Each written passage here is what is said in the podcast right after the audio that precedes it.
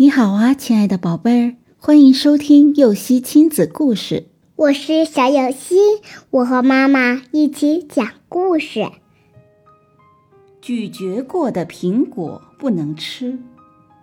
一个学生请教他的老师，怎样做才能够学会老师所有的智慧？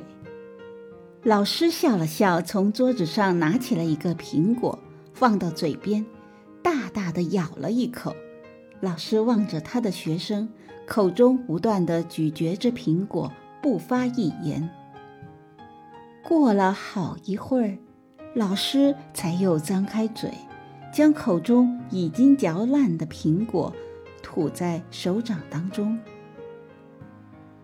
老师伸出手，将已经嚼烂的苹果拿到学生面前，然后对着学生说：“来。”把这些吃下去。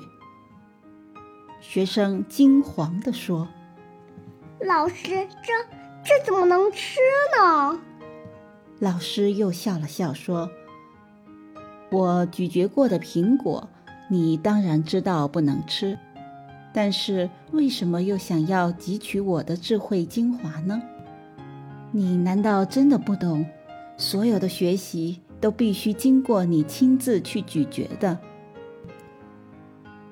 苹果新鲜而甜美的滋味是需要由你自己来品尝、体会的。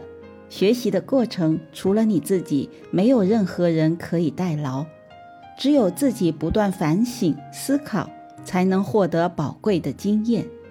宝贝，现在你知道该如何获得知识了吧？